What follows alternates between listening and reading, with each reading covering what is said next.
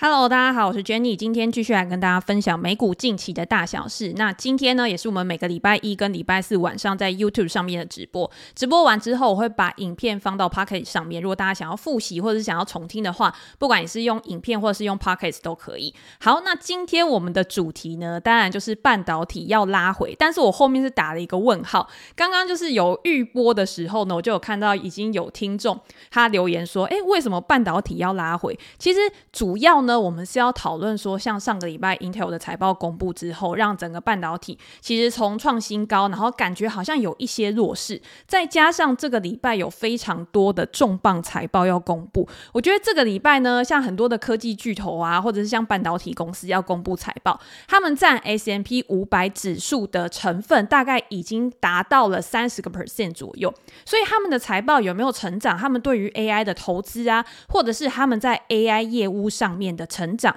都会去左右未来纳斯达克或者是费城半导体的表现，这个才是我在这个标题里面想要去跟大家讨论的问题。好，那我们先来回顾一下上个礼拜发生了什么重要的事情。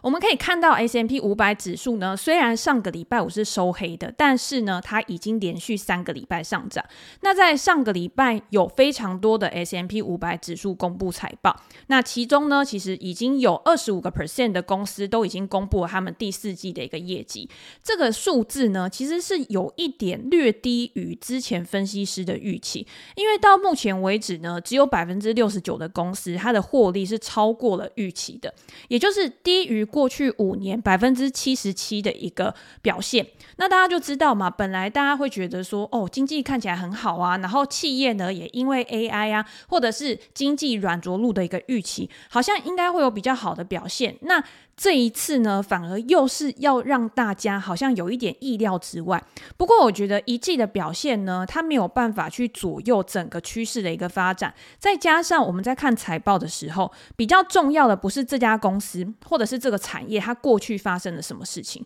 而是它对于未来的展望到底是好还是不好。那如果今天它过去表现得平平淡淡的，或者是有一点低于预期，那没关系，只要你今天管理层针对分析师的提问。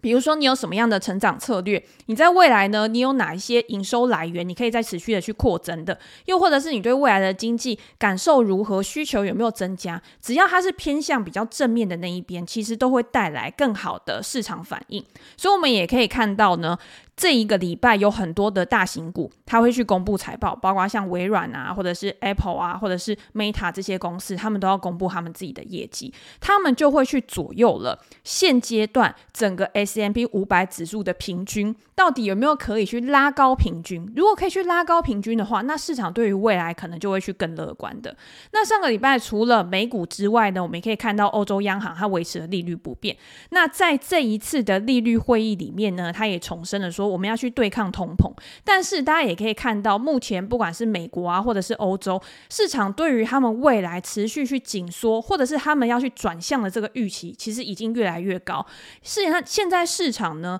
对于欧洲央行它要降息的这个几率，可能在六月的时候就会降息，或者是三月、四月的时候更早就会开始去做降息，也让欧股它的表现呢，现在看起来都还是蛮强势的。在上个礼拜的时候。欧股它收盘呢、其实还是表现的很好嘛。然后中间有发生一些插曲，就是我们知道 LV。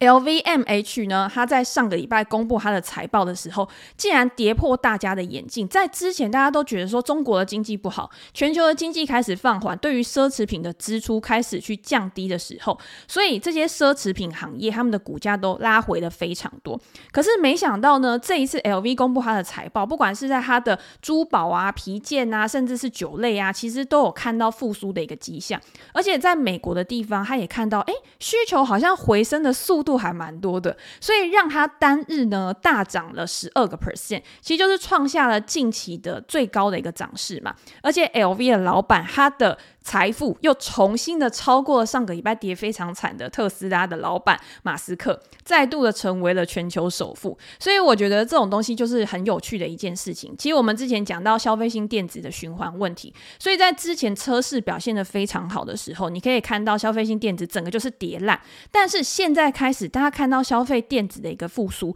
可是反而是车市开始，不管像德州仪器啊，或者是特斯拉上个礼拜公布的财报，都显示出现在感感感觉有一点供过于求，存货开始增加，也让他们的获利能力开始去下滑。那是不是又是重新一个周期的开启？那奢侈品也是一样，当这个市场呢开始重新的去做转换的时候，之前被冷落的一些类股，在现在又会有比较好的一个表现。好，那我们也可以从别的地方去看到，美国的经济很好，消费者支出上升是有数据可以去做佐证的。美国第四季 GDP 呢，成长三点三个 percent 是高于市场的预期，而且二零二三年的 GDP 成长二点五 percent 也是高于前一年，甚至。是在年初的时候，大家都非常不看好今年的经济表现，但是没想到呢，整个经济就是软着陆，就是有一个持续在越来越好的一个迹象。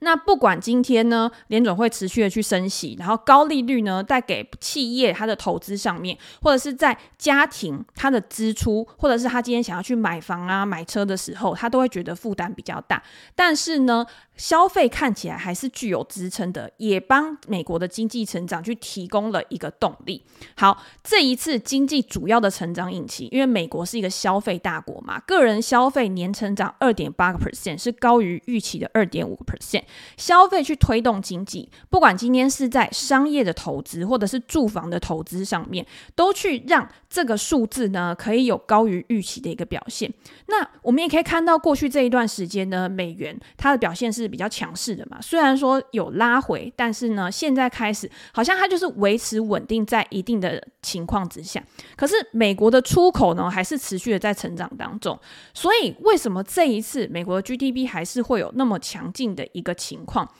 就是因为现阶段，不管今天是就业市场，你就业提升，然后人民的所得增加，那企业有获利的时候，它的投资也会去增加，那形成了一个正向的循环，那也让市场呢对于联准会它已经要开始去转向，然后经济呢可以持续的在做付出，有更乐观的一个预期。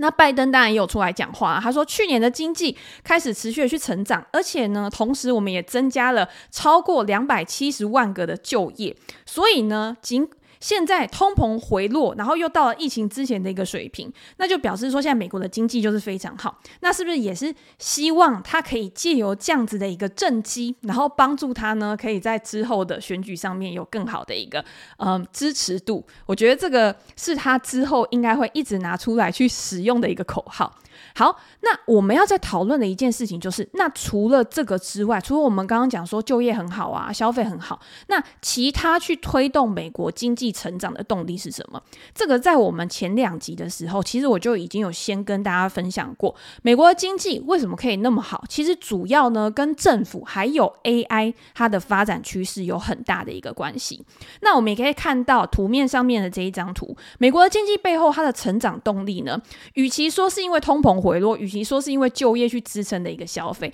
更重要的是美国的居。美国的赤字，美国的预算赤字，它其实也在同时持续的去做增长，所以这个也是大家会去思考说，诶，美国好像就是用钱去垫高了它的经济成长，它可能去牺牲了其他的国家，或者是去牺牲了美元的一个价值之类的，然后去让它可以有更好的一个发展。如果今天我们用数字去看的话，美国的赤字呢？美国的债务在过去这一段时间，它增加了二点五兆美元以上，这就意味着说，GDP 每成长一美元，同时就会增加一点六九美元的一个债务。那你每增加一个工作呢，也会等于就是在有一点像再留子孙那种感觉，也会让未来的美国人呢，他其实他会有更重的一个负担。那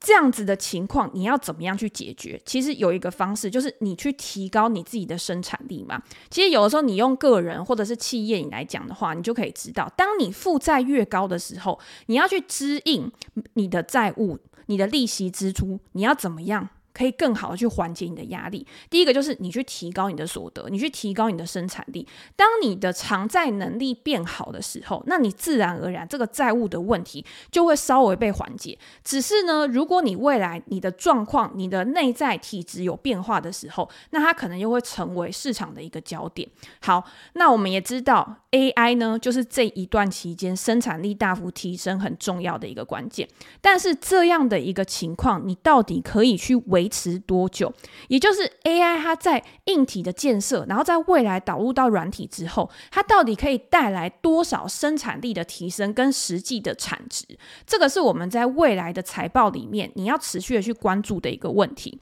好，那叶伦呢？当然他在过去这一段时间，他也有持续的在关注美国债务的问题，或者是也会有很多的记者啊、分析师啊去问他这个问题嘛。那叶伦呢？他在接受采访的时候，他在接受访问的时候，他也说。说确实，美国现在呢那么高的一个债务是一个很可怕的数字，但是他认为说美国现在的经济体质非常的强健，而且偿债成本还是处在一个可控的状况，所以只要美国可以让这个偿债成本处在一个赤字可控的情况之下的话，他认为对美国就不会有太大的影响。这个你只要把它反映到你自身的财务操作、财务管控上面，其实就可以知道，那什么时候会失控。第一个就是你可能利息又再度去升高，或者是你今天债务没有人去承接，或者是你今天把这些赤字去花费在没有生产力的地方，那这样子它为你带来的投资报酬就没有办法去压盖你本来你的利息、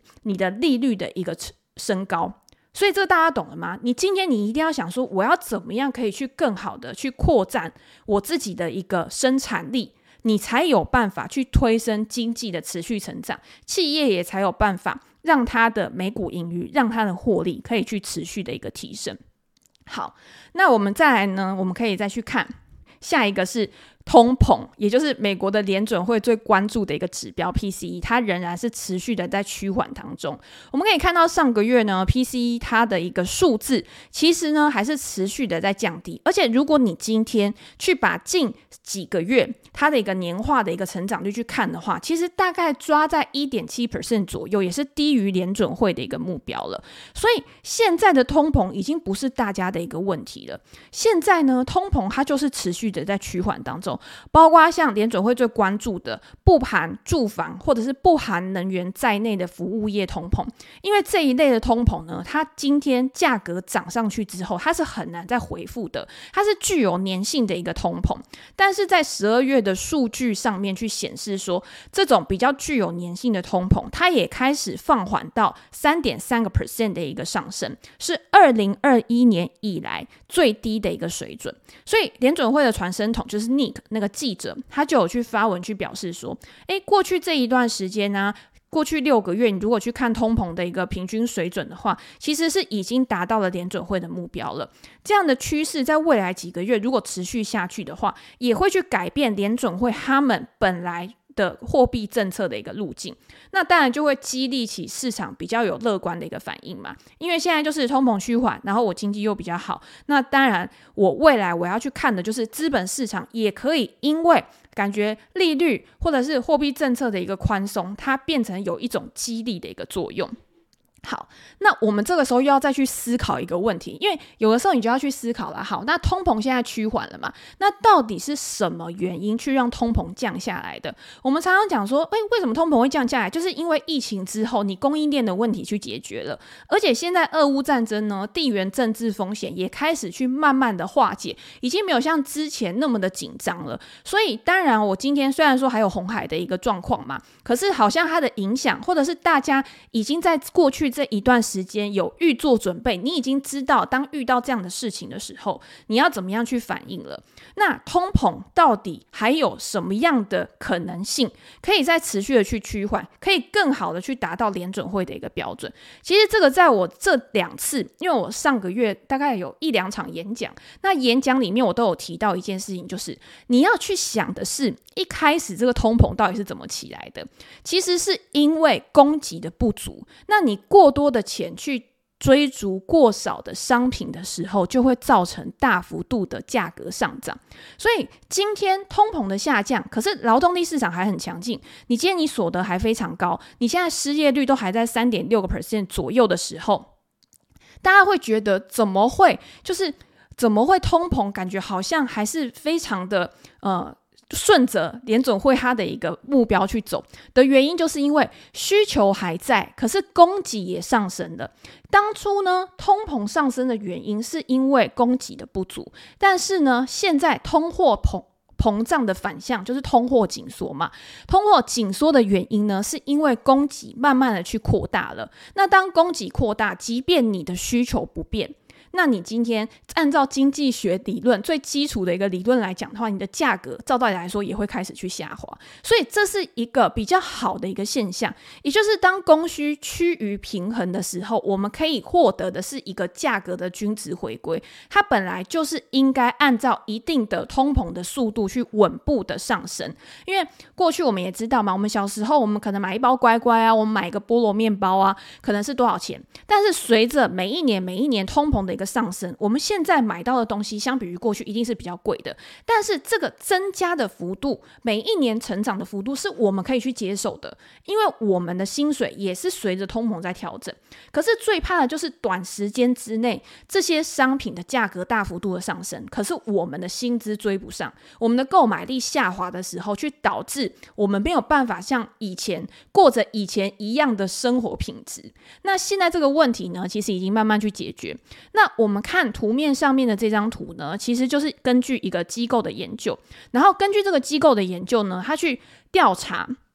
总共是一百二十三个类别的情况，然后在这一百三个类别里面呢，他会发现说，价格的下跌，在过去这段时间呢，有百分之七十三都是来自于供给的上升，只有百分之二十七是来自于需求的下滑。所以这个大家就知道了嘛。所以为什么经济会那么好？为什么消费需求都还有撑的原因，是因为大家还是想要买东西，大家还是有一定程度的需求，只是因为之前买不到，但是现在供给上升了，我现在已经买得到了，所以呢，这个价格慢慢的已经是我可以接受的。那我当然还是会维持我一定的支出水准。好，那用这张图呢，其实你可以去延伸到我们。上个礼拜最关注的特斯拉，因为特斯拉呢，汽车产业就是一个非常好的例子。从二零二一、二零二二年，因为二零二一、二零二二年可能那个时候产能都还没有完全的去恢复到，所以那个时候呢，可能还是供给比较不足，然后需求呢维持在一定程度的一个情况。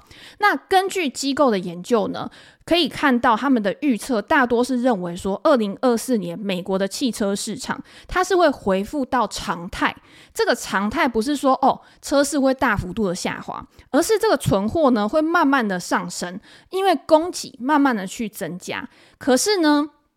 利率呢，它开始去从高点回落的时候，我们已经可以有比较好的负担能力了嘛。那刚好供需之间的抵消，它也会慢慢的去趋于到平衡。所以机构它预期说，在二零二四年的车市啊，会比较偏向是买方市场，也就是我们这种想要去买车的人，我们可能会有更多的选择，我们可能会有更多的促销方案可以去买。我们不像以前，今天我们之前去看车的时候，他可能说，哦，你要这款车，那你可能要等七个月啊，八个月。啊可是你现在去买的时候，你可能有更多的车款可以挑，你可能有呃更多的营业员，他可能会提供你更好的一个价格，甚至是呢，你今天你还有跟他议价的一个空间。那像特斯拉，他在他的财报里面有讲到嘛，他在第四季的时候，他也开始去做很多的行销活动啊，因为他想要去扩大他的一个市场。那电动车这个领域呢，因为现在有越来越多的参与者，所以除了特斯拉，大家现在一直在讨论说他跟比亚迪之间的一个竞争之外呢，因为发现，在未来的一两年呢，有更多的品牌，它可能会去加入到电动车的一个阵营。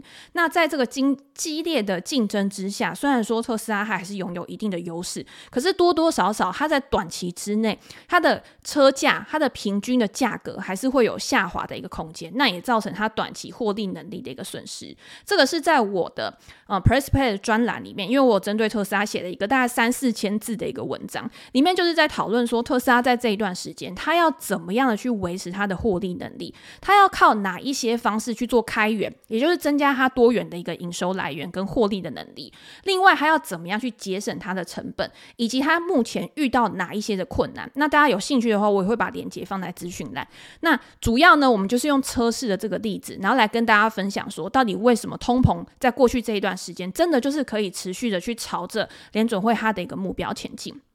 好，那目前看起来呢，我们可以看到嘛，经济开始很不错，然后联准会又开始转向，所以你也可以看到金融状况指数呢，也是趋于比较缓和的一个情况。这个金融状况指数呢，它当然会用很多的权重，然后来做一个呃整整体的评估，包括像债券的殖利率啊、企业的一个呃利差呀、或者是其他时嗯、其他一些相关的一个指标，然后呢，它会去让。整个市场呢，去评估说这个金融到底它的状况是越来越紧张，还是越来越宽松？那当宽松的时候，当然市场上面它可能它的情绪也会趋向会比较乐观，比较有风险偏好的一个情况。好，那除了我们刚刚讲的经济数据之外，那我们有没有办法从过去这一段时间公布的财报来知道说现在美国的一个消费状况？一开始的时候，当然是我们从美国的金融股，包括像投资银行啊，或者是传统银行，可以知道目前的贷款的状况啊，或者是现在消费的一个状况，还有整体他们银行呢对于未来景气的一个预测。但是在上个礼拜呢，包括像美国运通啊、Visa 这些公司，它也有公布他们的财报。美国运通呢，虽然说它在这一季它的营收跟获利是不如市场的一个预期的，但是呢，公司有强调说，自二零二二年的一月以来，营收成长超过四十个 percent，而且美国运通卡大家知道是非常普及的一个卡嘛，他们发现持卡的会员支出呢，成长了超过三十个 percent。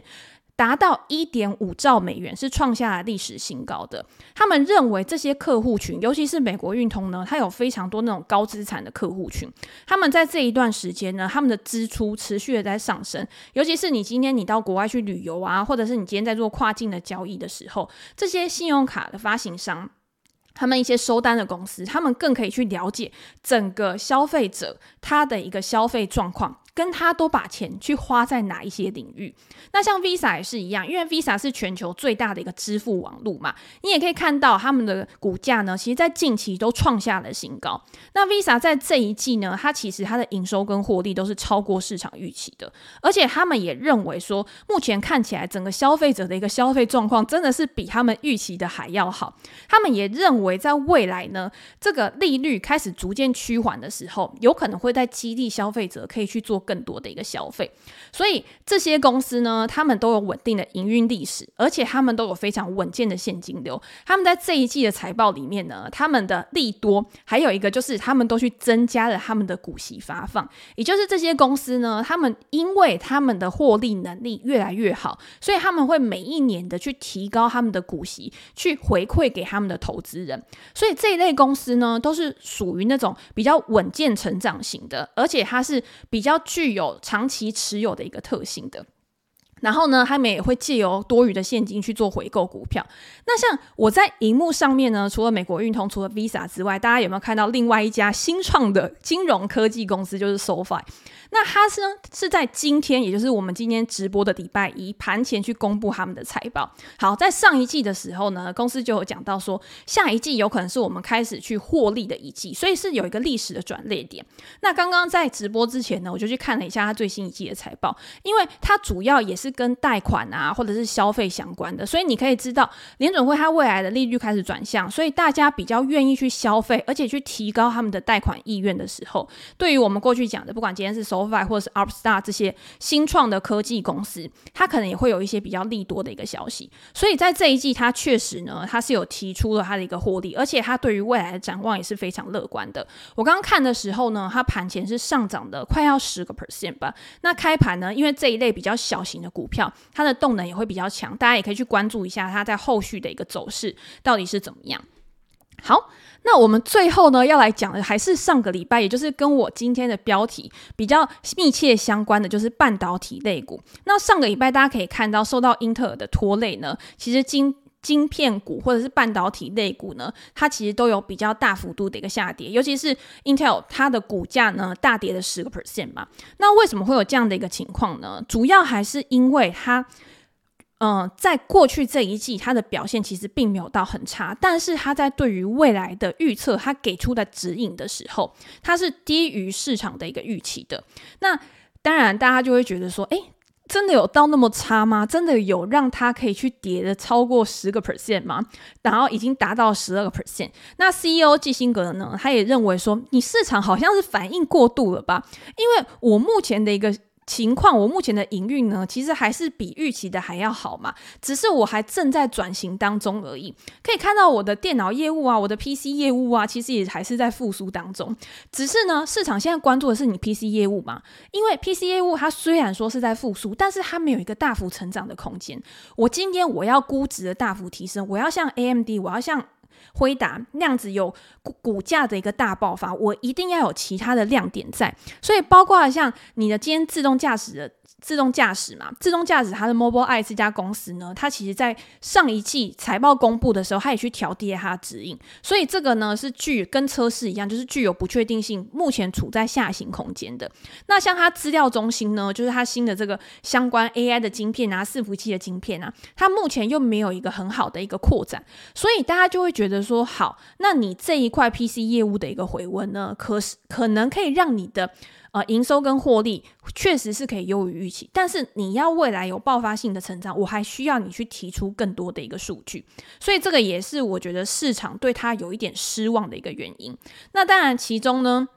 像 Intel 它还有一个非常呃有野心的一个业务，就是它希望呢可以在二零诶二零三零年还是。什么哪一年的时候，他希望可以成为第二大的一个代工厂，所以他对于这个代工业务呢，或者是有没有去分拆，其实他也有非常多的一个想法，甚至是分析师在电话会议里面呢，他也会持续的去问他们说，诶，那你到底未来的计划是什么啊？或者是你要怎么样去扩张你自己的产能？你要怎么样去提升你的一个制程啊，或怎么样？那上个礼拜呢，最受到瞩目的一个消息就是他跟联电去合作嘛，然后未来呢要开始去。投入这个代工产业，而且呢，今天他跟联电去合作了之后呢，第一个是他可以去呃两个人有技术的一个交流，那联电呢，他也可以去扩展他在未来的一个呃产能的一个提升，所以这个对于他未来来说可能是一个比较好的消息。但是呢，你为什么没有办法再去激励股价的原因，就是因为这个东西你要什么时候去发酵，而且呢，它实际带来获利跟贡献的时间点是什么时候？当你要把这个东西明确的。去传给市场，然后去引导市市场的预期的时候，那个才是整个市场它去把资金去投入到这家公司最重要的一个牵引力。所以呢，Intel 它有没有办法可以更重新的在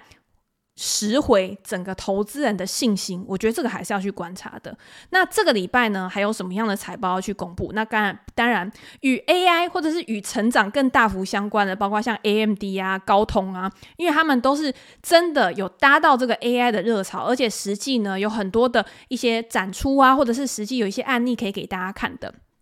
在一月三十号的时候呢，AMD 就要公布他们最新一季的财报。那在之前呢，包括我们可以看到很多的公司，包括像辉达啊，或者是超微啊、美超微这些电公司呢，他们都是因为 AI，然后或者是去调高他们的财测，所以股价有非常大的一个表现嘛。那 AMD 这一次呢，最受到关注的就是你今天你的 AI 业务到底有多少实质的一个成长性，然后。今天管理层有没有办法很明确的去提提供出来？今年为止呢，AMD 它的股价已经上涨了二十八个 percent，也是一直在创历史新高。那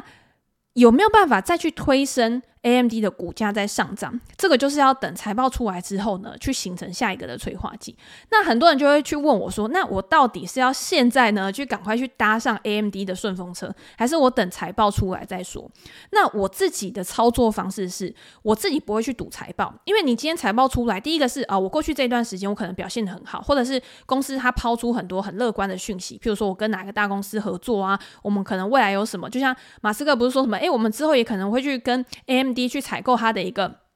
GPU 之类的，好。但是呢，如果他给的展望不如市场预期的话，那股价一定会有拉回的机会。那如果你今天是一个长线投资人，你看好这家公司的话，那我自己就会不会去赌财报，我自己反而会是在股价拉回的时候去布局。那如果今天财报公布出来，然后它真的又大幅的跳空上涨，那怎么办？那我觉得就是你之前在比较低位的时候，因为 AMD 之前有一段时间真的就是没什么涨嘛，都是回答在涨。那之前没有追，那你现在错过这一段涨幅，我觉得也是情有可原，就是。很多东西就是你不要有 formal 的一个情绪。那当你有 formal 的时候，其实很容易未来它的股价大幅波动，就会为你带来比较难以去承受的一个风险。那如果你又因为这样去停损了这档股票，那其实就是得不偿失嘛。好，那高通呢是在隔一天的时候，它也会去公布财报。那高通在之前呢，它其实就预计说它。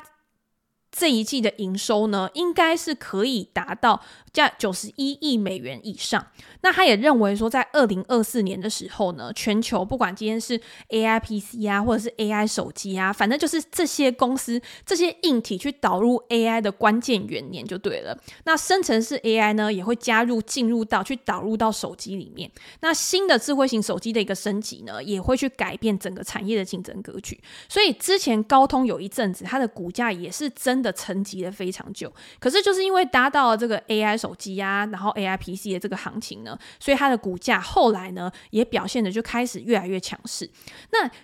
其实我们之前有讲过很多次嘛，半导体类股它就是一个具有规模优势，然后你今天呢，你也有技术的一个优势，可是你有没有搭到一个主题，有没有搭到一个行情很重要。但是如果今天这些稳健的公司，因为它在市场上面它一定有不可取代的一些地方，那它的估值去相对于它过去的估值区间去相比的时候，它如果是处在低档，其实它就是差一个催化剂而已。所以今天不管是哪一家公司，你现在要去看的，对，有一些公司呢。他可能是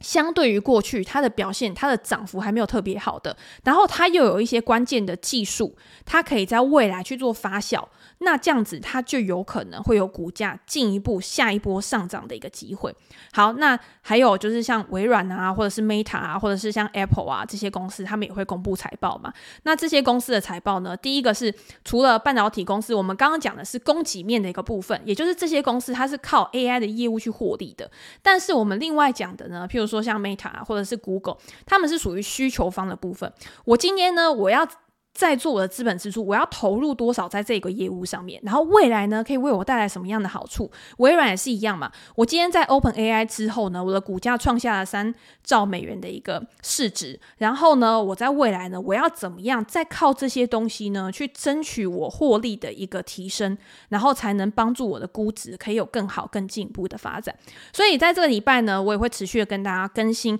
这些公司的财报。那我也会把这些公司的财报的资料去整理，放到我的 Per 配专栏，所以大家有任何问题的话，其实也都可以到我的专栏里面，然后我们也有一个群组，然后可以去做一个讨论。好，那今天呢，我们来回答一下大家的问题。我是曹操你说珍妮晚安，结果我是 LVMH 没买到，因为 FT 不能买。对，它其实它是在欧股，但是它在美股的 OTC 它也是有上市，那没关系，其实。我觉得除了这个 LVMH 之外呢，因为它是奢侈品嘛，你可以从这个方向去思考嘛。像我们之前有讲到，跟嗯奢侈品，或者是跟诶女生啊，或者是跟经济好的时候，你会多消费的一些品牌有哪些？那包括除了像 LVMH、开云啊这些，它是可能是跟皮件啊、酒类相关的。那美妆类的，比如说像。呃，雅诗兰黛，雅诗兰黛在过去这一段时间也是整个跌烂嘛。那跌烂了之后呢，大家就会觉得说，因为它成长趋缓，然后竞争增加，然后中国市场又非常的疲软。可是，其实雅诗兰黛跟 LVMH 这些公司，他们有一个共同点，就是这些公司你会觉得说它是一个品牌，因为我们在买的时候，我们就会发现说，哦，我要去买 LV 的包包。可是你没发现，LV 这个旗下它其实有非常多的品牌，像迪奥啊，或者是哪一些品牌之类，都是他们的呃里面的一些分支。那雅诗兰黛也是一样，雅诗兰黛旗下有 Bobbi Brown 啊，或者是它有什么